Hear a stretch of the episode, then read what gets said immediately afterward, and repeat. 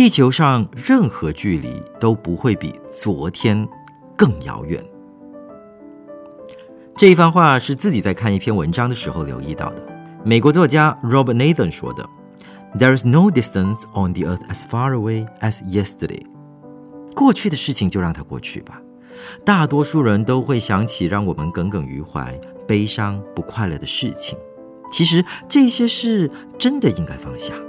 昨天是我们永远回不去的地方，无法重新体验，也无法在同一个时间点上进行纠正。然而，我脑海里浮现的不仅仅是让我们心里不舒服的经历，而是成功的事。老实说。要迈向成功，就必须忘掉失败的痛苦。但如果你要不断的为自己创造新的高峰，为自己不曾走过的路进行开拓，你也必须忘记昨天的成功。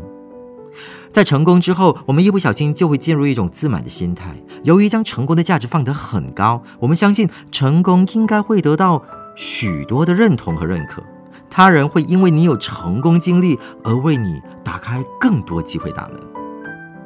无论失败还是成功，你都应该在经历后就将之放下。今天得到了成功，来到明天，这个成功就成为了昨天的事。